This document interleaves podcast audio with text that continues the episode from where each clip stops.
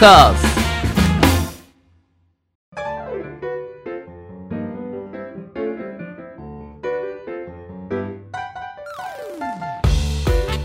リスナーの皆様ご機嫌いかがでしょうか？e スポーツキャスターの R です。アシスタントの中村優香です。今週もどうぞよろしくお願いいたします。よろしくお願いします、はいさあ早速ですが中村さん。ゲーマーの流儀とはどのような番組なのか。初めて聞くリスナーの皆様のためにもご説明よろしくお願いします。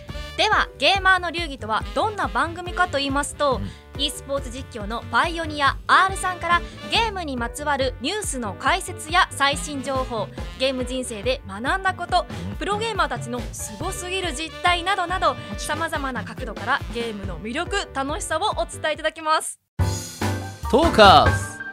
はいそれではゲーマーズニュースからいってみましょ早速参ります。本日のゲーマーズニュースは e スポーツカフェで全パソコンがハードウェア版ん？一部ゲームが全77台でプレイ不能に。先月はグラフィックボード盗難被害にもというニュースです。う、う。ん IT メディアニュースの記事によりますと新大久保のカフェ e スポーツカフェを運営する e スポーツカフェは7月4日同店に設置している全77台のパソコンすべてでシューティングゲームバロラントがプレイできなくなったと発表しましたゲーム上で不正行為を行ったユーザーの PC からアカウント登録などを認めないハードウェア版の対象になったということです。E スポーツカフェは e スポーツのプレイを目的としたカフェ施設で日本での e スポーツの普及と発展を目的に運営しています。店舗には全77台のゲーミング PC を設置しており本格的な競技用デバイスを取り揃えているということです。え同店のツイッターアカウントの投稿によりますとハードウェアバンされたのは7月4日カフェ利用者の e スポーツカフェで VALORANTをプレイした一部のユーザーがチート行為を行ったというツイートを引用し現在復旧に向けて対応中であると報告しました。え VALORANTの公式ウェブサイトにはハードウェア版の実施期間は4ヶ月にわたると記載しています、うん。ということではい。あら6月7月とうんこの e スポーツカフェそうね。災難というか、まああのーうん。結構すごい時代になってきたなというところはあるんですけど、うん。まあ、先月あれですよね、あのーグラフィックボードが中から、えー取られちゃったとはい。いうニュースが出てまして、まあ、そこもね、あのーもちろん防犯カメラ等があって、まあ、あのツイッターでも話題になっていたんですが今回はなんとこのハードウェア BAN ということで、まあ、これってゲーム中のチート行為うん。えーいわゆるズルですね。まあ、 VALORANT とかだったら、こう、エイムがすごい良くなるとか、うん。まあ、なんかいけないところ行けるようになるとかっていう、まあ、チート行為をした、えーアカウントを、そういうのをチートを発見するツールが超優秀らしくて、 VALORANT って。はい。自分はチートしたことないから分かんないんですけど、うんうん。それによってあのすぐに見つかるというのがあった。ただ、今回、その全ての PC のハードウェア BAN になったということで、アカウントでいうと152、えーハードウェア BAN になったっぽいんですよね。うんなんでこんなことになるんだっていうと、うんこれって、えっ、と、おそらく、こういろいろ諸説あったんですけど、あのーまあそのね犯人が全部のパソコンでチートをわざわざしたんじゃないかとかして回ったんじゃないかとかっていう話もあったんですけどおそらくは、うんえーこのチートをした、えー IP, IP アドレス。要するに回線の IP アドレスを見て、うん。あこの回線からやってるやつはチートしたぞと、うん。じゃあこの回線の、えー紐づいてる、えーアカウントは全部ダメです。バンです。っていうので、うん。そこが e スポーツカフェだったから、うん。とんでもない事態になったと。いうことだと思います。はい。ただ、えーこちらですね。7月7日にアカウントログインおよびゲームプレイできることが確認できたというですね、ツイッターでの、えー発表があったようなので、はい。えー現在はですねこのメーカーさんと、えーちゃんと話し合いがついて、えー誤解ですと、うん。いうことでお店自体は、えー営業できているというような感じでよかったですよね。はい。ただ、あのー何が悲しいニュースかっていうと、うん。まあ、e スポーツカフェとかって、あの日本中で増えてるじゃないですか。でもちろんその防犯カメラとかはあるけど店員さんの数って少ないんですよね。うんでこういう不正行為とか、もしくはそのそれこそパソコンを開けて何かパーツを抜いちゃうとかっていうことをやるとどうなっていくかっていうとどんどんその規制が強くなっていってあのルールが厳しくなっていくじゃないですか。でルールが厳しくなるとああもっとこうだったらいいのになとか融通きかないなっていう状況になる。人間の歴史って大体そういうもんで やりすぎたやつがいるから法律が厳しくなっていくっていう、まあ、ことの e スポーツでいうとまだいわゆる黎明期で法整備ってできてないから、まあ、こういうふうにやりたい放題だけどモラルで成り立ってるところがえどんどんこうねあのなんていうの何も言われてない、うん。えー決まってないからいいでしょうっていう人が増えちゃうと、えどんどんその普通にね遊んでた人たちが窮屈になっていくっていうのは悲しいですよね。うん。特にこの盗難被害被害も、うん。あのこちらの e スポーツカフェの、まあ、料金設定、うん。まあ、基本の通常の席が1時間250円、はい。まあ、ハイスペックのパソコンだともうちょっと高くなるんですけど、うん。で4時間遊んでうん、1100円なんですよ。そうですね。めちゃくちゃ安いじゃないですか。まあ、どこの e スポーツカフェもこれくらいの価格帯だとは思うんですけれどもこれくらい安くて中でこう遊べてうん。しかも目の前にこうだいぶハイスペックなうん。パソコンがあるってなったらこういう盗難被害って増えてきてしまうのもうん。全然予想は、まあ、悲しいけどできるとは思うんですけどうん。こういうチートとか 盗難行為ってうんどうやったらこう防ぐ、いやもう厳罰でいいと思うんですよね。そのこの初めの方でやったやつはもう本当に後悔するぐらいの厳罰を多分ねこのチート行為した人とか、うん。まあ、賠償請求とか言ってたら結構ね大変なことになってるんじゃないかと。うん。だって e スポーツカフェってやっぱりその身分証明して登録するじゃないですか、はい。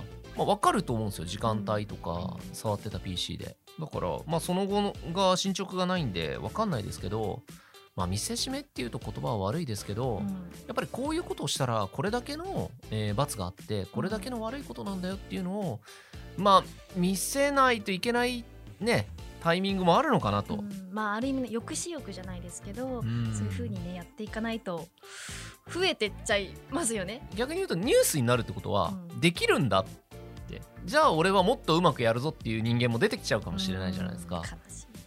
だからまあ早め早めの対処はねうん、できるといいなとそうですね。そういう感じですね。はい、ありがとうございます。ということで以上ゲーマーズニュースでした。トーカーズゲームに特化しまくりトーク番組ゲーマーの流儀続いてはこちらのコーナーです中村優香の聞いてみましょう。私中村優香が R さんに聞きたいことを聞くごくごくシンプルなコーナーです。はい。では本日の聞きたいことは8月のエボで R さんもラスベガスに行かれるとのことですが、はい。ゲーマー的なエボ旅のエピソードがあったらお聞かせください。はい。ゲーマー的な。よくぞ聞いてくれました。お願いします。はい。今年のですねエボは、はい。えー初めはエボに行こうと思ってたんですけど、うん。もはやエボではないです。お？え？アメリカ旅です。と言いますと？はい。と言いますと？と言いますと、はい。えー普段はですね、えーエボに行くためには、まあ、ラス日本からラスベガスに行くんですけど、うん。ラスベガス直行便ってないんですよ。うん。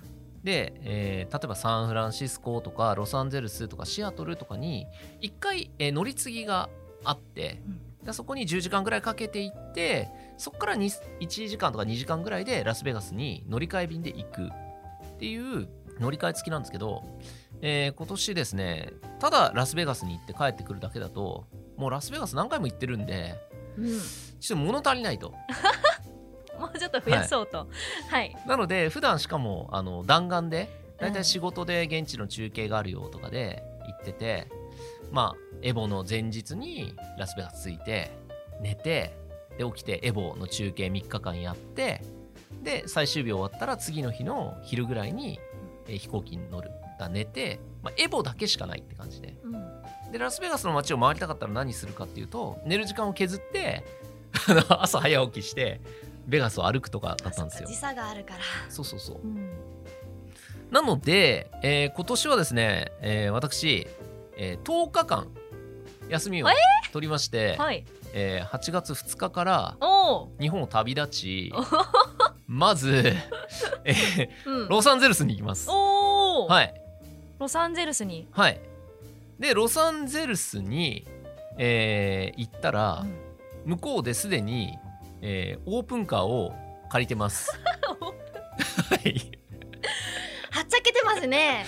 そうですね、うん。あのーまあ、せっかく車を運転しようということで、今回はもう国際免許も取ってきて、はい、で1年間は他国で、えー運転できるとえいう状態になってますんで、えーオープンカーをせっかくだから借りてまずロサンゼルスの街で、うん。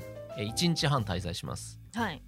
でロスのまあ今ねインフレだからどうなるか分かんないけど、ただ別に物が欲しいじゃなくて、うん。あのいろんなところに行きたいでであの辺ビーチとかもあるし結構いろいろ調べてみたらあるんですよね、はい。だから車で爆走しながらしかもオープンカーって面白いじゃないですか、うん、ちなみに車種は？車種はえっとフォードのマスタングおっていうお いいですね。はい。あのバリバリのアメ車うん。を借りました。はい、で日本車もあったんですけど、うん。いやー日本車の方が壊れないよなとか思いながら、うん。いやでもアメリカでアメ車乗んなくてどうすんだ？世界初のフォード、うん。はい。なので、えー、ごっついアメ車を借りて。はい。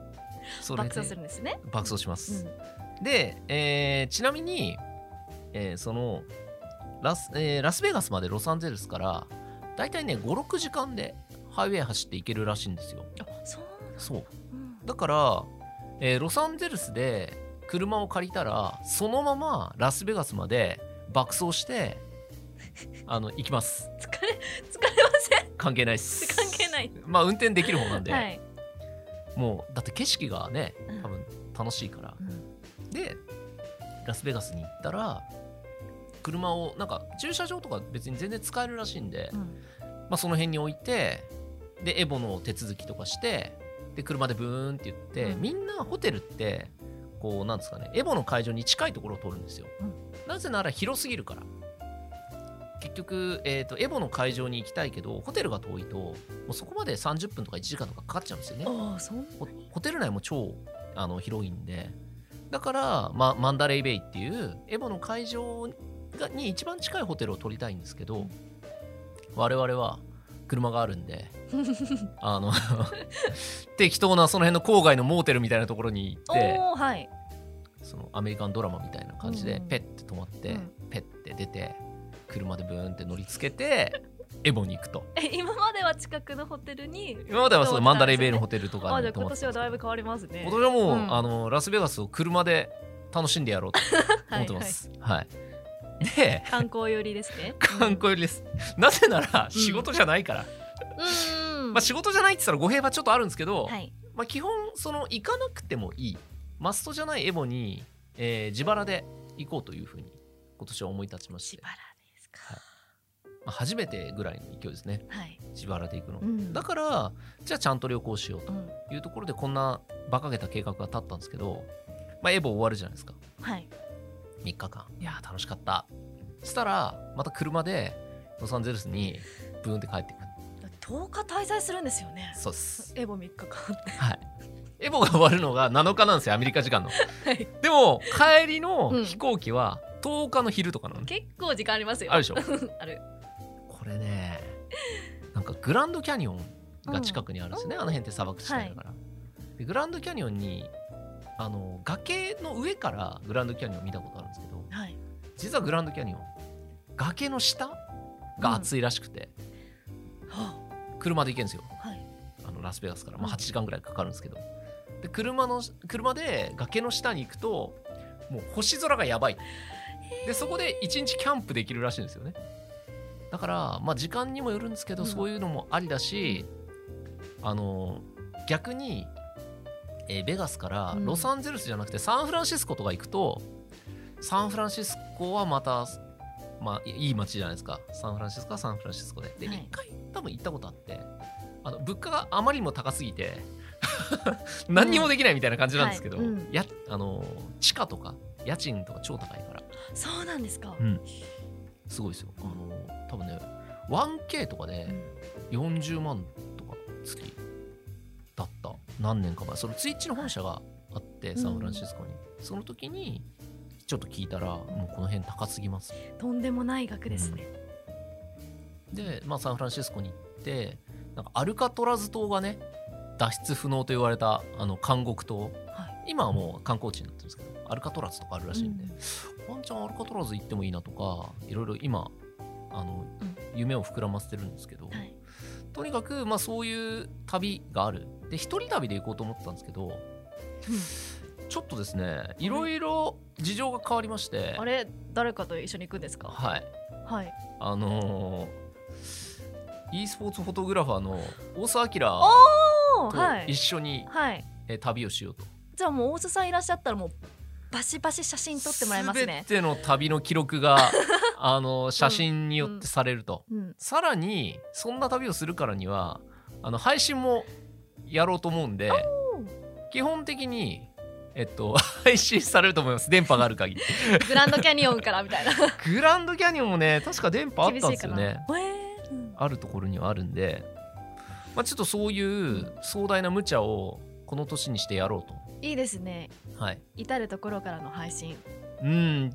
まあねあの自分の身を守ることにもなるから配信してたら、うん。トラブル起きたらねみんな助けてくれるし、はいっていうので今年の夏はかなり暑い夏にうん。なりそうだなと思ってます、いやそちらの写真の写真もの方もツイッターとかでアップされるんですか、そうですね。あの碧南市に行った時のように。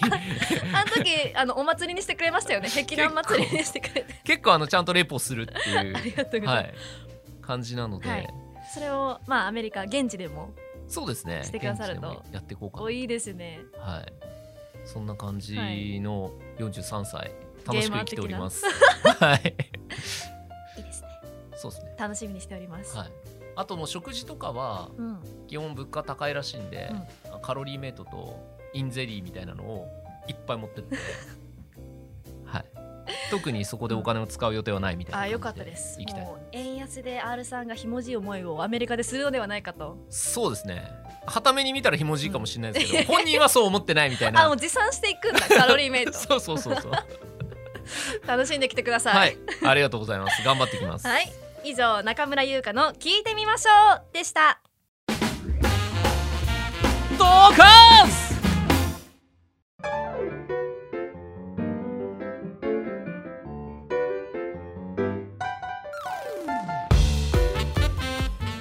ゲーマーの流儀あっという間にエンディングのお時間です。R さん何かお知らせはございますか？はいそうですね。えっ、と今お話をした、えーアメリカ旅が、えー日本時間の2日に出て、うん。でアメリカ時間の2日に着くんですよ。不思議でしょ？うん。日本時間の夕方に飛行機に乗って向こうに着いたら、えー2日の昼前。あれ？これが実際そうタイムスリップみたいな感じになるんですよ。で、えーまあ、そこから、まあ、どうなるかわかんないんですけど、えー状況が整い次第現地から配信できればなとうん。思っておりますので、楽しみですはいそちらもよろしくお願いします。番組では R さんに聞きたいゲームの質問疑問を募集しています本格的に選手を目指すには何をするべきかゲームと勉強の両立に悩んでいるなどなどゲームに関することであれば内容はどんなことでも構いません。メールアドレス r アットマークトーカーズ 2021.com もしくは番組公式ツイッターにお寄せください。はい。ちなみに中村さんは、はいはい。ラスベガスって行ったことあります？行ったことないです。行ったらやってみたいこととかあります？ラスベガスといえばやっぱカジノですかね。カジノですか？うん、はい。ブンブンやってみたいです。カジノでいろいろあるじゃないですか、はい。スロットとかうん。ポーカーとか、あああいうのは何がやりたいとかあります？ルーレット？ルーレット。ルーレットとポーー？カなるほどね。ーやってみたいです。はいはいはいはい。なんか一攫千金目指す感じですか？うーん。あわよくばちょっと小心者なんでちょこっとかけてわーいであのああまあまあまあまあ。そうですね、はい。自己破産はもちろんしないように。そうですね。そりゃそうですでも結構なんか昔エボ行ったらうん。何十万と負けてはい。もう俺はなんかカジノに貯金してるんだとか言ってるプレイヤーが何人かねええ毎年いましたエボ参加されてる方ですよね。そうです。もうセットみたいな節あるんですかね？まあそのギャンブルが好きな人はうん。結構もうそのカジノ用の資金みたいなのを作ってあ。行くみたいな、うん、じゃあ勝っても負けてもみたいな感じの人はうん。いますね、スケジュールに組み込まれてるんですねやっぱカジノが。まあどこ行ってもカジノがあるし、うん。うん。逆に言うとカジノしかないんですよ。あそうなんうん。あとは、えー、とショーを見るとか。うんホテルによってホテルとカジノがセットででさらに劇場とかそのショービジネスの街じゃないですか、うん。でも劇場があるっていうよりはホテルの中にそのショーがもう劇場みたいな場所があってどこどこのホテルでこのショーがやってるあっていう感じになるんですよね。そういう感じ。うん。うん。なので、まあ、他にもなんかあります？興味あるこ興味あること、と、うん、ラスベガスであチョコえチョコレート有名ですよね。チョコレート？まあチョコレートゾーンみたいなのはありますけどなんだろうラスラスベガスって基本的に産業がないんですよ。砂漠にうん。無理やり街を作って、うん。であの世界中のありとあらゆるなんかこうなんていうのかなアイコンみたいなのを集めたんですよね。うん。だからアメリカエリアには自由の女神がいるし、はい。パリエリアにはえフランスエリアかにはエッフェル塔みたいな凱旋門とか立ってるしへなんかそういう世界中のエリアがあるんですよ。だからね何か特産品みたいなのはなくて逆にカジノ。そうなんですね。うん。カジノ一択です。カジノ行ったことですか、はい。じゃあや。ってくるんですか？俺もねあんまりやんない方ですね。やったことはありますよもちろん。でももともとね日本にいてもねギャンブルあんまやんないんで、うんあれですけどなんかせっかくだから、まあ、ゲーマーの流儀というか中村さんにお土産を買ってくるとしたらはい。なんかリクエストあります？やっぱゲゲーム系ですかね。ゲーム系。うん。ゲーム系。例えばエボで買ってくる何かがいいのかそれともラスベガスで買ってくる何かがいいのか、エボでゲーム系？エボはね意外にエボの、えー、と例えばボタンとか、はい。エボ特製の何かみたいなのが結構あるんですよ、じゃあせっかくなんでエボのエボのものが見たいです。はい。わかりました、はい。ちょっとじゃあ考えていきます。おみやを。おみやを。はい。わかりました、はい。じゃあそちらも一つミッションとしてはい。受けたまりました。楽しみにしております。はい。よろしくお願いします。ということで R さんいってらっしゃい。はい行ってきます次回も来週火曜日にアップ予定です。それでは来週も行ってみましょう。